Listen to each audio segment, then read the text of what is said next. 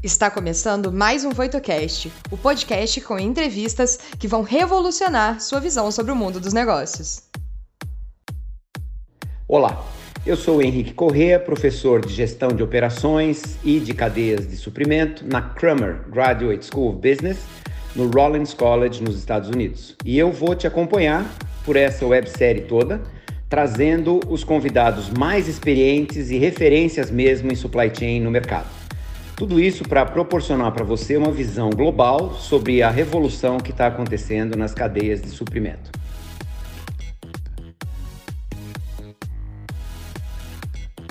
E o nosso convidado de hoje é um, é um amigo muito especial, um amigo de muitos anos, é, provavelmente bem mais do que 20 anos, que eu conheço e acompanho a carreira de extremo sucesso é, do Alexandre Eboli. O Ale Eboli, ele é engenheiro, engenheiro politécnico, como eu, temos mais isso em comum. É, ele é MBA, né, é, MBA pela Universidade de Michigan, universidade excelente é, americana, como vocês sabem. E o, e o Ale ele teve uma, uma trajetória muito interessante, de, de muito sucesso é, em várias áreas. É, hoje, até, eu descobri que o Ale teve passagens, inclusive, pelo marketing, por finanças, até, eh, vamos dizer, é, eles não deixarem o Ale sair mais da área de, de supply chain uh, na Unilever. Uh, ele teve é, é, posições em planejamento, ele teve posições em distribuição, teve sediado no, no, Brasil, na Argentina, em Schaffhausen, na Suíça, e ele está agora na sede americana da Unilever em New Jersey. O Ale ele foi VP de capabilidades da Unilever, ele foi VP de logística da corporação, ele foi VP de supply chain na América Latina, ele foi VP de supply chain nos Estados Unidos e hoje ele ocupa a posição de head geral de supply chain na América do Norte inteira. Ah, então você imagina é, a complexidade do supply chain que o Ale gerencia. Mas nós vamos falar mais sobre isso é, daqui a um minuto. Ale, muito obrigado por você estar com a gente, é, por você ter achado tempo aí na sua agenda complicada de para conversar com a gente, compartilhar aí o, o, o, conhecimento vasto que você tem dessa área. É um grande prazer estar aqui com você. Realmente é, o convite é, adorei estar aqui. Eu não vou dizer quantos anos a gente se conhece, eu vou dizer que eu, você foi meu professor na Poli, depois você foi uh, meu professor na GV, depois a gente trabalhou junto na Unilever, bastante tempo mesmo. Uh, e, na verdade, mais do que um amigo, você tem sido um, um grande guia e um grande companheiro nessa jornada toda que eu tive ao longo desses anos. Você, como sempre, muito gentil, Ale. O prazer é todo meu. Bom, vamos lá, sem demorar muito, deixa eu passar para as perguntas da gente aqui, que a gente quer é ouvir de você. Ale, ó, é, você, eu já narrei aqui, você tem uma experiência enorme, né, liderando o supply chain é, em várias sub-áreas, mas já faz bastante tempo que você é responsável por liderar o supply chain como um todo, né, em diferentes geografias, diferentes mercados, diferentes produtos, de, de uma empresa que é uma das maiores empresas e mais complexas do mundo, talvez eu diria, é, de bens de consumo, né? Uh, e que há anos, né, as pessoas podem não saber disso, mas já faz vários anos que eu tenho acompanhado que a Unilever é considerada uma das talvez quatro ou cinco empresas do mundo que melhor gerencia o seu supply chain, e você está aí no, no, no, no meio dessa brincadeira fazendo essa diferença toda. Certamente não foram muito, não foram poucas, né, as situações em que você enfrentou crises. Eu, por exemplo, me lembro de acompanhar a tua carreira é, de uma crise relacionada a uma linha de produtos que, há, vários anos atrás, o pessoal falou, é o Ale que vai ter que resolver esse negócio. Trouxe o Ale para resolver a história da crise com a linha de produto. E agora, obviamente, Covid-19. Né? Então, eu queria é, é, sabendo um pouquinho como é que você, vamos dizer, liderou o seu supply chain no Covid-19, queria explorar um pouquinho essa questão da liderança em tempos de crise, né? Na liderança quando as crises acontecem. Então, quando bate uma crise dessa, Lê, é, que afeta o supply chain que você está liderando, né? Quais são as primeiras três, quatro, sei lá, é, nesse, que, coisas que necessariamente tem que estar na cabeça do líder como as primeiras providências a tomar. O que, que é? Formar um comitê de crise, coletar informação. O que, que é? Né? Quem não, não, nunca teve na tua posição se coloca e fala assim, puxa, na hora que bate uma crise, o que, que se faz? Olha, olhando pelo lado do obviamente a crise em geral não é só de supply chain, mas eu vou tentar me ater ao supply chain. A natureza básica do que a gente tenta fazer aqui é equilibrar múltiplas medidas. Né? Você quer equilibrar qual é o seu melhor custo, assegurar o seu melhor serviço, atender ao consumidor com o melhor produto possível, a, a gerenciar o caixa da companhia. Então, o nosso trabalho em supply chain, ele vem de encontrar um equilíbrio entre todas essas coisas e não o ótimo em uma dessas coisas. No momento de crise, a primeira coisa é identificar exatamente quais são as prioridades que você tem que resolver. E mais do que as prioridades, quais são aquelas que em um certo momento você vai ter que despriorizar porque você precisa de foco para resolver aquilo. Então, a primeira coisa para mim é a visibilidade de qual é muito clara e muito específica de o que exatamente está precisando ser é, atacado naquele específico momento.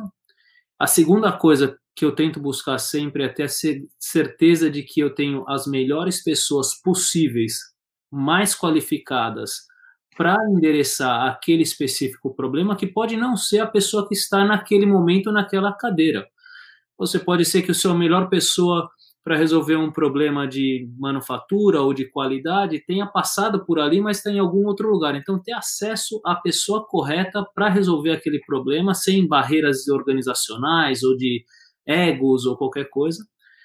A terceira coisa é assegurar que esse indivíduo tenha espaço para resolver o problema e que eu não me torne um problema adicional, que ele precisa se preocupar comigo, com a organização, com o reporte prover o espaço e as ferramentas e os recursos para que esses indivíduos, que são as melhores pessoas possíveis para resolver esse problema, sejam capazes de, o mais rápido possível, resolver o problema. E, por fim, ah, você mencionou o comitê, comunicação, comunicação, comunicação. Ah, ah, dependendo do problema diária, dependendo do problema mais de uma vez ao dia, a visibilidade da informação e gestão de expectativas para que as pessoas, de novo, a prioridade é que os recursos certos tenham espaço e a tranquilidade para endereçar a crise que eles estão resolvendo. E aí, claro que depois, quando você começa a ver a estabilização daquela variável que a gente está atacando, começar a trazer de volta o equilíbrio que é da onde a gente partiu. Então, naquele momento, você,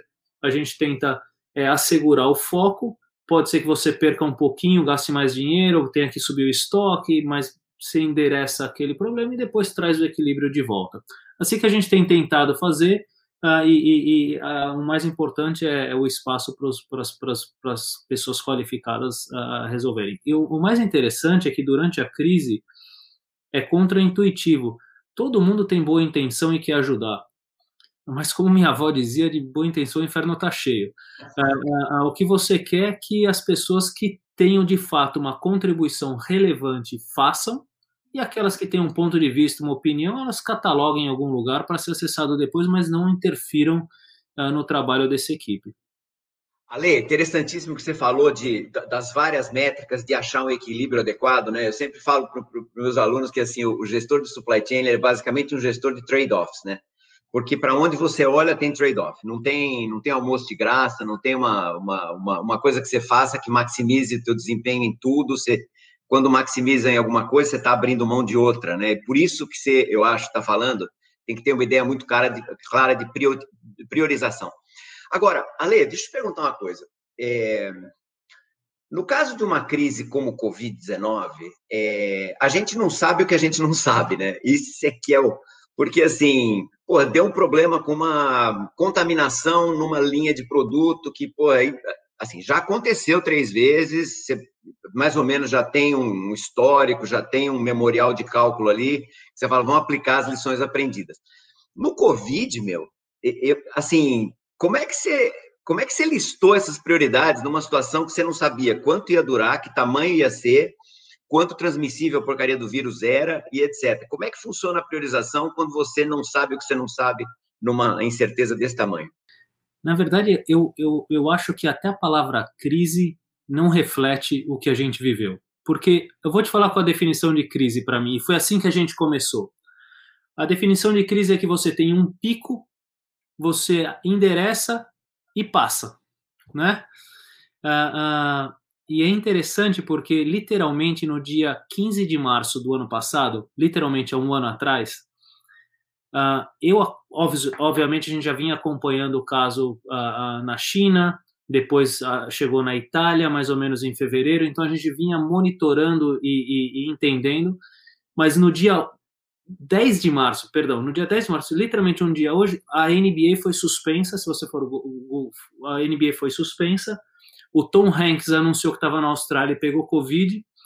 E no dia seguinte, quando eu acordei, um pedido do Target aqui, que na média, eu não sei, deve ser 10 milhões de dólares no dia, 20 milhões de dólares, entrou 200. Uh, uh, uh, e eu acordei, eu falei, liguei pro cara de Haiti e falei, olha, tem alguma coisa errada, tem, você botou a vírgula no lugar errado. O cara olhou, não, Uh, e o que aconteceu foi imediatamente, literalmente, o nosso negócio que tinha uma taxa de crescimento X passou a crescer 10x em um dia. Uh, uh, bom, nós nos reunimos, discutimos, bom, isso vai durar, se durar seis semanas eu tenho um problema em logística, se durar 10 semanas eu tenho um problema com as fábricas, se durar 16 semanas impacta fornecedores. E aí nós começamos a tocar. E um ano depois, a demanda não baixou, uh, ninguém sabe quando vai baixar, e, e, e então não é uma crise que dá um pico e volta. O que a gente viveu foi um resetting aqui nos Estados Unidos, pelo menos um resetting completo de como a gente opera. E, e, e, e basicamente aconteceu como a gente previu, que foi entrando cada vez mais profundamente dentro do supply chain. Uh, uh, e o que a gente aprendeu é que essa é a nossa realidade pelo futuro previsto, né? Uh, muitas das nossas métricas perderam a, a, a referência, porque a gente tem muitas métricas que são internas de case fill, que é a típica, né? No nosso mercado, o, o, o, os pedidos, como são gerados por sistemas automáticos, e eu lembro das aulas nossas lá na, na Poli, quanto maior a variabilidade, mais estoque você precisa. E quanto mais estoque você precisa, como o supply chain está todo estressado, menos eu sou capaz de atender. Uh, então gera uma bola de neve que a indústria inteira, a indústria inteira, hoje a indústria dos Estados Unidos de logística está completamente saturada com congestionamento em portos, clientes que não são capazes de, de, responder, mas quando você olha as novas métricas que são importantes, que é on-shelf availability, a maior parte da indústria já se estabeleceu. Então as nossas métricas internas, elas vêm sofrendo ainda, mas o, o, a perspectiva do cliente, que é o que importa ao final do dia, ela tem sido bastante é, positiva com a nossa recuperação. Então, a maneira como nós estamos gerenciando aqui, nós temos um comitê de crise com todo o negócio, vendas, marketing, que a gente se reúne três vezes por semana, às oito da manhã, e avalia desde uh, uh, impacto uh, de infecções em cada parte do país, uh, limitações impostas, impactos em fornecedores, que investimentos são necessários para fazer, que tipo de recursos são adicionais em cada um dos sites, uh, e, e, reagindo, tentando antecipar os problemas como vai. Só para você ter uma ideia do que a gente está dizendo que passou aqui, quando a gente teve o primeiro pico que causou pânico em todo o mundo, em março, Uh, uh, os casos, se você entrar em qualquer site, vai mostrar um certo número que gerou pânico nos Estados Unidos. No verão, em junho do ano passado, esse número multiplicou por 3 e em dezembro por 10. Então você imagina que uh, a gente chegou na época de Natal, nós chegamos a ter 300 pessoas em quarentena, não porque elas foram infectadas, porque nossos protocolos são muito bons e funcionaram muito bem, mas porque o indivíduo teve a namorada, o pai, a mãe, o vizinho, a igreja, então, nós tivemos um impacto bastante grande aí. Uh, mas, enfim, no final das contas, uh, uh, o que a gente tentou fazer foi estar tá sempre reagindo e tentando antecipar os problemas com a prioridade máxima de proteger a saúde das pessoas, né? Tem uma coisa que, que, que foi importante nesse aprendizado, com, com um negócio que mudou tanto, é, com relação ao que você mencionou do, do, dos trade-offs que a gente faz. Uh, claramente o supply chain do futuro vai precisar de muito mais agilidade do que a gente tinha no passado. Ah, e agilidade vem a um custo. Então, os nossos investimentos agora são em buscar como eu encontro essa agilidade ao melhor uh, custo possível, mas priorizando a resposta à demanda de maneira muito mais rápida e muito mais próxima do consumidor do que a gente tinha no passado, quando pré-pandemia. E, e o Ale, isso faz todo sentido, porque, na verdade, assim, uma coisa que eu ia te perguntar, que eu acho que as pessoas vão achar curioso, você falou assim, o nosso negócio né, cresceu para chuchu e continua naquele patamar. Eu imagino que deva ter um crescimento muito grande em algumas categorias e em outras menos, né? Você pode dar uma, uma ideia para a gente quais categorias subiram rápido, quais baixaram? Inclusive aquela, aquela, aquela coisa que você me contou, falando de agilidade, é, na nossa última conversa, de, de, de, um tempo absolutamente recorde que a, que a Unilever é, teve para lançar um produto em particular que estava com uma demanda arrebentando, em, em pouquíssimo tempo vocês lançaram. É. Fala um pouquinho sobre isso para a gente. Não, a, a, as grandes áreas de mudança de demanda foram na área de alimentos, porque as pessoas moveram para casa e ao estar em casa elas consomem mais alimentos que a gente fornece. Então, alimentos, sorvetes, uh, teve um aumento de demanda bastante pronunciado. Uh, uh, a área de limpeza de casa, né, então toda a parte de higiene, de desinfecção de superfícies e assim por diante. e do lado de vista de produtos pessoais, tudo que tem nossos sabonetes, tudo que tem com higiene das mãos, bastante. O, o, exemplo que você mencionou é interessante porque quando a gente conversou sobre é o hand sanitizer, né, um álcool gel, Isso. eu tenho ele aqui, um, uma das variantes eu tenho ela aqui uh, uh, que a gente lançou aqui. Esse produto entre uh, a, a gente não ter o projeto definido que era necessário e a primeira produção, a gente conseguiu fazer em 10 semanas. Nossa A gente adaptou a linha que usava para outra coisa, a gente tinha uma fórmula pré-aprovada, uh, o time de marketing conseguiu um rótulo rápido, e em 10 semanas nós estávamos no mercado. E, e, e, depois a gente conseguiu importar mais. Então nós tivemos de zero, um negócio de zero a, a bastante relevante durante junho e julho, uh, com importações de outros países, foi um, um ramp-up de 100 dias impressionante. O que aconteceu, e aí depois que a gente conversou, foi o oposto. Uh, do, da mesma maneira que o mercado explodiu, nós fizemos isso e um monte de outros competidores fizeram também. Hoje eu não sei aí onde você mora, mas se você for em qualquer supermercado, eu te garanto que a gôndola de, de hand sanitizer tá cheia. Tá lotada. Tá, tá, tá, a gôndola, tá o armazém dos clientes, estão os armazéns, tá o armazém dos fornecedores. É, é, nós podemos higienizar o mundo de tanto hand sanitizer. que venha outra pandemia que a gente tá pronto. Né? Não, não, não. Eu prefiro lidar com hand sanitizer. Melhor não, melhor não. Ale, uma outra coisa interessante que eu, que eu, eu tirei do que você falou, é que você falou tem que investir bastante na flexibilidade, em conseguir ser ágil para reagir. Na hora que você me fala que mudou o patamar, que algumas categorias explodiram, outras menos, e agora essa categoria que explodiu caiu, na verdade, todo aquele histórico de vendas, que era a base para os teus forecasts, etc., meio que perde muito do valor, né? Então, na medida em que eh, tudo do mercado se torna mais volátil, é, provavelmente flexibilidade é, ganha importância em relação a planejamento, né? Quer dizer, planejamento continua importante, é claro, mas eu tenho que botar a flexibilidade no mesmo patamar de importância. Absolutamente, absolutamente, uh, por diversas razões. Uh, uh, se eu vou para os meus tempos da América Latina, viver na América Latina você experiência, você tem uma experiência de crescimento uh, constante. Você cresce 7, 8, 9, 10% todos os anos. Então, existe uma, um, uma, uma lógica no seu sistema de forecasting que já captura isso mais ou menos e é possível você antecipar investimentos, construir fábricas e assim por diante. No nosso caso, uh, o que acontece é uh, você imediatamente perde a sua base de forecasting, então, portanto, uh, uh, o caso de, de, de hand sanitizer é típico. você imagina, você vê aquela curva toda, o sistema de forecasting projeta a curva. eu estou enxergando a minha demanda, estou enxergando o que está acontecendo no mercado, e aí você imagina isso no, no, no, que acontece no seu MRP. Você diz, olha, em seis semanas eu vender mais, produz mais, produz mais, e de uma hora para, colapsa. Aí você tem todo o famoso bull effect coming direto mas basicamente porque você não tem forecast. De sorvetes é a mesma coisa. Sorvetes, o que aconteceu? O negócio de sorvetes, a maior parte do mundo funciona assim. a indústria não está desenhada para capacidade no verão. A indústria está preparada para uma média em que você pré-constrói uma boa parte no inverno e você usa no verão. Quando você chega no meio do inverno e a tua demanda multiplica por 10, tudo que você ia querer vender no verão já foi.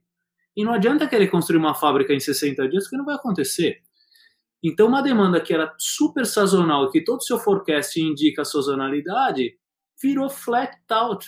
Porque tá todo mundo em casa, só sobrou sorvete como o último prazer disponível no mundo era tomar sorvete. uh, e, e tá... continua, e continua, Ale, continua alto a demanda de sorvete. Continua. E aí a pergunta assim, que é o que a gente vive hoje. Uma, em alguns lugares nós estamos investindo, em outros, a grande dúvida é como o consumidor vai se comportar quando a vacina estiver disponível. Ah, ah, eu não sei vocês, mas eu vou ter que tirar alguns quilos daqui. Eu espero que o sorvete seja a última que eles tirem, mas ah, o forecast não te ajuda mais, porque é um, é um, mundo.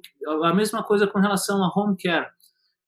Qual, qual, quais dos hábitos do consumidor que foram incorporados durante esse período vão continuar adiante? Eu uso baseline pré-pandemia ou pós-pandemia? Então, no final das contas, o nosso aprendizado tem sido esse, a gente tem investido muito em flexibilidade, em agilidade, menores lotes, menores compras, ah, mas muita velocidade uh, para conseguir estar sempre próximo da demanda e, e, ser capaz de atender de maneira. E a outra coisa que é importante, eu acho que todo mundo supply chain uma vez ou outra ouviu falar sobre o famoso make or buy. Né? Eu tenho a minha fábrica ou eu uso um terceiro. Eu acho que o futuro, ou então a outra é eu uso um local supply chain que é um pouco mais caro, eu faço leverage de um supply chain de um cost base mais baixo que é mais lento e mais longo. Eu acho que o futuro vai ser menos sobre make or buy, local or global para um end. A pergunta é quanto de cada um deles, mas são, eu acho que os supply chains eles vão mais e mais deixar de ser chains e ser networks que se integram uh, e você utiliza as diferentes capacidades de acordo com a velocidade e a resposta que você precisa. Bobear é aquela ideia do Marshall Fisher, né? De você, assim, aqueles produtos que são um pouco mais previsíveis, que são mais estáveis, você usa o leverage do low cost, mesmo que ele tenha um lead time mais longo. E aquela parte da demanda que é volátil, essa daí você tem que confiar no cara local, no cara rápido, no cara flexível e ágil, tanto quanto você, mesmo que é um custo um pouco maior. Quer dizer, se torna mais uma questão de como é que eu segmento os meus produtos, como é que eu aloco para esses diferentes segmentos do supply chain, né? Interessantíssimo.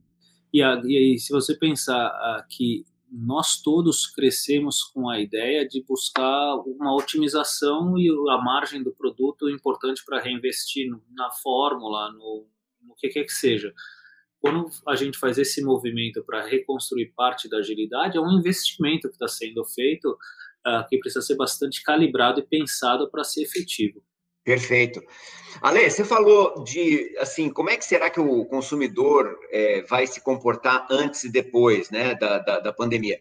A minha pergunta é relacionada com essa, mas é sobre a Unilever, né? Ela, a Unilever certamente é uma empresa diferente hoje em relação à Unilever pré-Covid-19, como a maioria das empresas sofreu alterações, né? Minha pergunta para você é: quais mudanças de processo, de maneira de trabalhar, foram para melhor e, portanto, você preferiria manter? Quais você preferiria que voltassem ao estado anterior assim que a pandemia estiver controlada? Olha, é, eu, eu, eu acho que o principal ponto é o que a gente conversou sobre agilidade. Uh, esses lotes menores, a gente tinha um ciclo de planejamento mensal, em que você faz o seu SNOP mensal, que você revisa a demanda, e checa o seu supply demand reconciliation, uh, uh, etc.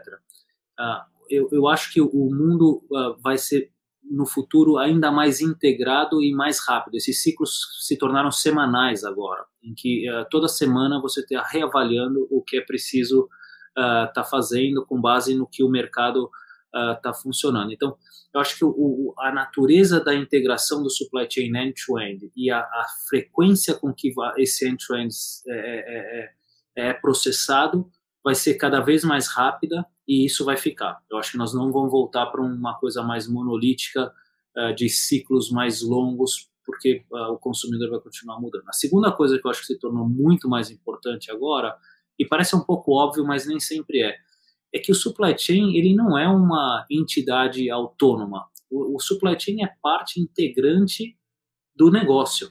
Então, as, as, as discussões de investimento em mídia, em preço, em promoções, vão ser cada vez mais integradas como um todo e o supply chain sendo parte desse, desse conjunto todo que é necessário fazer isso. Terceira e última, que, que só para para mencionar, a, a, a, utilização de tecnologias cada vez mais avançadas e, e, e transformar dados em insights igualmente vão ser mais e mais importantes porque a quantidade, o crescimento de e-commerce, a quantidade de clientes que você tem, um portfólio que está se tornando cada vez mais complexo pela natureza dos consumidores, vai requerer essa uh, uh, utilização de, de, de, de, ferramentas digitais, de insights que, que, que, que saem dessas, desses dados uh, cada vez mais importantes. Quais são as tecnologias que você acha que mais estão transformando o, o, o, a gestão de supply chain e quais que vão transformar mais? Né? Inteligência artificial, é veículo autodirigido, é aprendizado de máquina, sabe? Essas, essa sopa de letrinha que a gente é, conhece, né? O que, que você acha do, da tua visão que está impactando mais e vai impactar mais no futuro? Olha, por incrível que pareça, a coisa mais fundamental que existe é você ter uma qualidade de dados acessível a todos o tempo inteiro. Uh, ter, de maneira organizada em um data lake, em que você tem absolutamente tudo ali. Depois, todas as outras coisas são extrações disso, e, e as que você mencionou são todas elas, mas as que eu acredito mais são uh, a inteligência artificial para fazer um forecasting que não tenta acertar o forecast, mas tenta antecipar outliers. Então, uh, o que eu estou querendo dizer com isso? Quando, quando a Amazon, por exemplo, identifica que um competidor dela fez uma promoção em alguma parte do país, eles imediatamente ajustam o preço. E isso faz com que a demanda imediatamente no sistema da Amazon gere 20 vezes o que tinha no forecast. Se eles me pedem 5% a mais, 10% a mais, 20% a mais, meu estoque deveria resolver. 20, 20 vezes o pedido não, não tem como funcionar. E eles precisam. Então, o que eu preciso é ter, usar esses, essa base de dados que vai movendo cada vez mais perto do consumidor, em point of sales, em variáveis que estão cada vez mais longe do meu controle, uh, uh, para me antecipar esses outliers. Então, é antecipação. Uh, a segunda é no coração do, do, do, do planejamento, eu lembro da, da, minha época fazendo como planejador, rodando o MFG Pro e depois o Manogistics. lembro bem. Tem, tem uma quantidade de ferramentas que utiliza a, a, a, inteligência artificial que permite que os planejadores se antecipem cada vez mais ao que é necessário. Não só no planejamento de produção, mas na alocação na rede de distribuição. Então, quando eu tenho uma falta de produto em um certo em um certo centro de distribuição, quais são as opções que esse, que esse planejador tem? Move o produto de um lugar para lá, faz mais daquele produto, produz mais daquele produto, uh, corta o pedido, embarca de outro lugar. Uh, tudo isso no nosso no tempo do, do, do supply chain linear não eram opções disponíveis para a gente. Hoje, toda essa nova tecnologia permite essa agilidade de resposta uh, muito maior. E, por fim, a integração com os clientes, uh, do ponto de vista da, do, do, do que eles enxergam. Eu, eu, acho que no final das contas, e claro que depois tem toda uma parte de automação mecânica uh, em que os equipamentos vão ser necessários cada vez mais que se operem robôs e não operem máquinas, né? Uhum. E aí para cada uma das, mas acho, acho que a parte que a indústria tem evoluído mais rápido e é mais acessível do ponto de vista de investimentos. Ale, interessantíssimo isso que você está uh, eh, compartilhando com a gente. Tem, você sabe que do, a, a, nossa audiência aqui tem muitos é, estudantes de engenharia, estudantes de administração, estudantes ainda, né, se, se preparando, e muitos jovens profissionais. Então, eu queria é, pick your brain, né? Eu queria usar a tua experiência um pouco para responder umas perguntas que eles, é, que eles fizeram, né? E que eu acho que você pode dar uma luz para eles aí.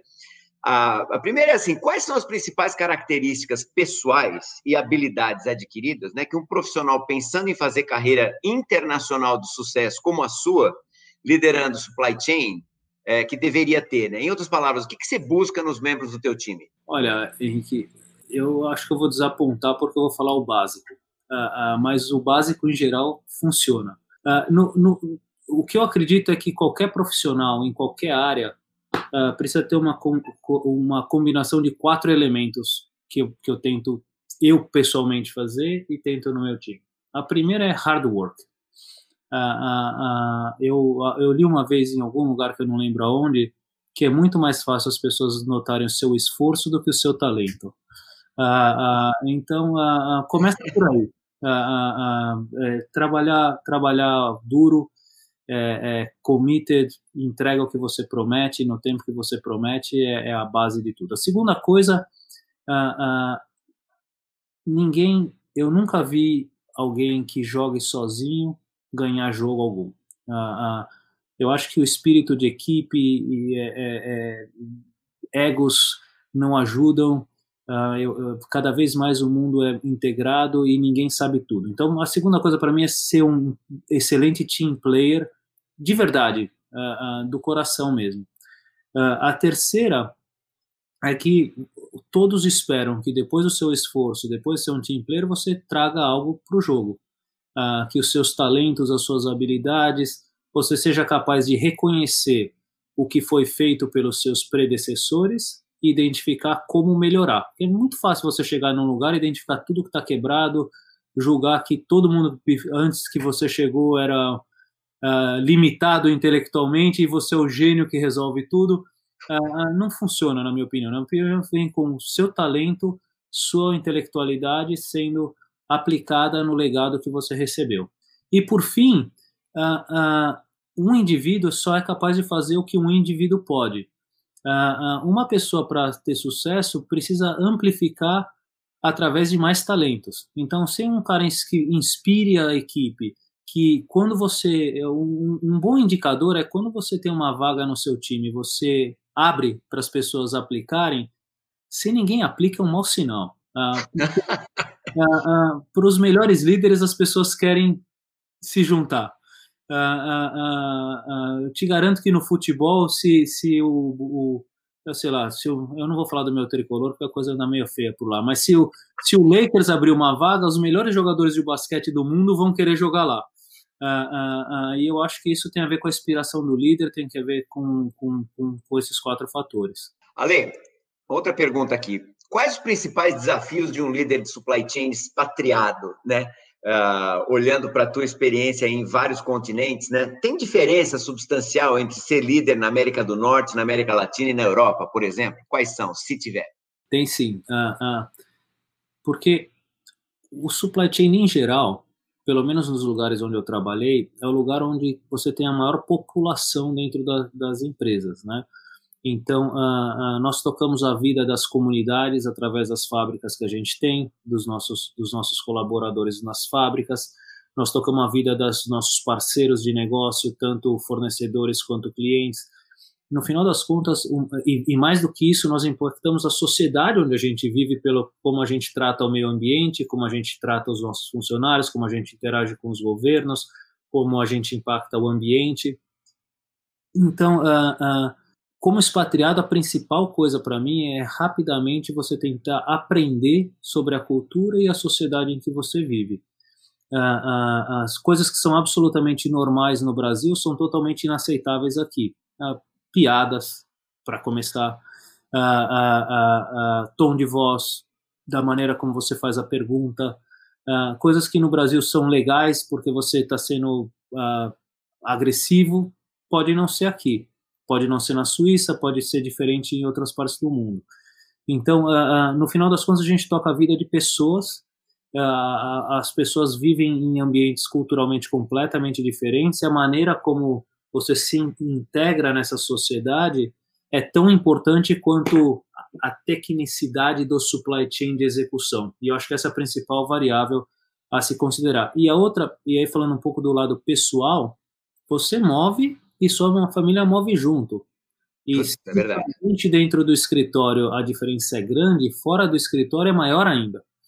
Então tem um lado de encontrar o balanço entre uh, uh, como a sua família ou as pessoas que, que, que, movem com você se adaptam e sejam felizes, uh, que te permite de fato fazer a imersão da família como um todo nessa sociedade nova que você está vivendo. Pelo menos essa foi uma experiência. E que não é, não é brincadeira, né?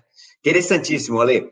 É, tem uma última pergunta aqui que é, é o seguinte: quais as perspectivas para as profissões relacionadas com supply chain? Na sua visão, é, vamos dizer, é uma profissão promissora ou as pessoas vão ser substituídas por tecnologia no médio e no longo prazo? É, é, eu sugiro para o pessoal que está assistindo aí, dá um, depois dar um Google uh, uh, no, no, termo Future of Work Unilever. Uh, deve ter alguma documentação que vai falar sobre isso. basicamente, o que, eu, o, o que eu acho é que nós, como indústria, e como profissionais de supply chain somos corresponsáveis por fazer com que a nova geração uh, de profissionais uh, seja tenham sucesso e sejam atinjam os seus objetivos no futuro. E eu acho que o, a forma de trabalho do supply chain vai mudar muito. Então, se olhar 50 anos atrás, você tinha pessoas que provavelmente eram focadas em máquinas, em equipamentos, em, em, em tarefas manuais, eh, muita tarefa manual. Com o tempo, essa foi evoluindo para a parte mais elétrica, depois para a eletrônica. Uh, o futuro, na minha opinião, tem a ver com dados, tem a ver com uh, automação e a, a, a, próxima, eu acho que não vão ser substituídos por máquinas, mas eu acho que os, os, os humanos que vão operar o supply chain do futuro, eles vão lidar com uh, algoritmos, eles vão lidar com tecnologia avançada e mais do que isso, eles vão ser obrigados a saber que eles não sabem o que vem depois. Então, quando a gente estudou junto, mais ou menos a coisa ficava mais ou menos estável. Você aprendia, ah. bom, assim funciona a bomba, assim funciona a mecânica dos fluidos, a resistência dos materiais, tudo isso não mudou. Mas eu vejo a minha filha na faculdade hoje, quando ela, ela fez o primeiro curso de Python, não sei em que ano da faculdade dela, quando ela se formar já não existe mais, já vão estar falando de outra linguagem. Uh, o, o, mais importante do futuro vai ser aprender a aprender. Uh, então, você aprende, desaprende e reaprende constantemente, uh, porque a tecnologia vai, vai avançar de uma maneira que a maior habilidade vai ser aprender e, e aplicar. Putz, muito interessante, muito, muito, muito. Ale, se você me permite, eu vou fazer um, um sumáriozinho do que a gente conversou aqui. Se, eu, se, eu, é, se me faltar alguma coisa, você me corrige. Mas eu achei várias coisas interessantes, eu estava anotando aqui enquanto você falava, né? É, e, a, e, a, primeira coisa que a gente eh, discutiu foi a história da, da, crise, né? O que, quais são as primeiras coisas que você faz quando bate uma crise? Você falou, bom, dado que a gente está sempre gerenciando trade-offs, que a gente tem múltiplas, é, múltiplos aspectos de desempenho que são relacionados uns com os outros, às vezes precisa melhorar um, você tem que abrir mão do outro. Coisa mais importante quando bate uma crise é você priorizar exatamente aquilo que precisa ser feito né, agora, é, mesmo que à custa de outras coisas. Segunda, que você falou, traz as melhores pessoas para resolver a crise. Talvez não sejam as pessoas que estão sentando, na, estão sentadas nas, nas cadeiras agora, são pessoas que você já conheceu antes, que você sabe que são as melhores, traz para o teu time, porque a crise justifica isso. Terceira, dá espaço, autonomia e dá recurso para esses caras, para essas pessoas, é, conseguirem é, agir no sentido de, de, controlar a crise, mitigar os efeitos e assim por diante. E a quarta que você falou, é, eu acho que é, talvez não esteja isso na ordem, porque você falou comunicação, comunicação, comunicação, né? Coisa mais importante do mundo. Você até falou que as práticas de negócio mudaram, né? Que as reuniões multifuncionais mudaram de, de frequência. Agora, três vezes por semana, você se encontra com teus pares de marketing, etc Pô, se você se encontrasse uma vez por semana, era muito antigamente, né? Provavelmente. Então, todos os ciclos né, de, de gestão é, reduziram-se tremendamente, né? o ciclo de SNOP era pô, mensal, agora muito mais curto e etc. Por quê? Porque coisas acontecem de uma forma muito volátil e você tem que conseguir reconhecer que elas aconteceram e reagir a elas. Outra coisa interessante que você, que você falou é que, assim, não sei se dá para chamar a Covid-19 de, de crise. Você falou crise é uma coisa que acontece, tem um pico, depois a gente endereça e ele passa? Covid chegou, mas não, não foi embora, porque teve uma mudança de patamar, um step change em relação a demandas, em relação a práticas e etc, né? E aí você falou, olha, já que existe uma, uma, uma mudança no nível de volatilidade que a gente tem que encarar daqui para frente, a gente precisa não só dar aquela ênfase é, em planejamento que sempre deu, mas como o planejamento ficou menos previsível, né, é mais difícil se acertar um forecast, aí precisa investir em velocidade, flexibilidade e agilidade para conseguir, uma vez que a coisa acontece, você reagir rapidamente, né? Achei isso tudo interessantíssimo. Em relação à, à questão é, pessoal de, de caminho de carreira aí do, da nossa audiência, gostei muito dos quatro elementos que você listou, né? É, o primeiro sendo hard work, né? Trabalha, assim, é, não tem, não tem almoço de graça, não vai ser simples, não vai ser fácil. Se dedica e trabalha. Segundo, ser um ter espírito de equipe, conseguir ser um team player, é, deixar deixar o ego na porta um pouquinho e, e, e trabalhar para o time. Segundo, a disposição para melhorar desempenho, reconhecer o legado de quem veio antes e, e preparar melhorias para, vamos dizer, para o teu legado quando você partir dessa para uma para uma mais posição mais alta etc. E a quarta que eu achei interessantíssimo foi se você pretende ser líder, é, seja um líder que inspira, né? Fica checando se quando você abre uma, uma posição, tem aplicantes para aquela posição. Faltou alguma coisa? Não, perfeito. Beleza. Ale, super obrigado de novo. É sempre um prazer falar contigo, meu amigo. Eu sempre aprendo muito da, das nossas conversas. Eu sei quanto é complicado a tua, o teu schedule aí, né, de, de, gerenciando esse, essa mega organização que você gerencia. É, então, fico super reconhecido e, e, e, e os nossos, é, nossa audiência vai aproveitar muito das lições aí que você compartilhou com a gente. Não, fantástico, eu que agradeço. Pessoal, para vocês, é, o meu abraço, meu muito obrigado pela, pela audiência, é, por vocês terem ficado até agora com a gente. Um abraço para vocês, até a próxima. O que você achou do episódio de hoje? Não se esqueça de dar o play no próximo e nos seguir na sua plataforma de podcasts favorita para não perder nenhum episódio novo. Ah, você também pode nos seguir nas redes sociais. Os links estarão na descrição desse episódio. Nos vemos em breve. Até lá!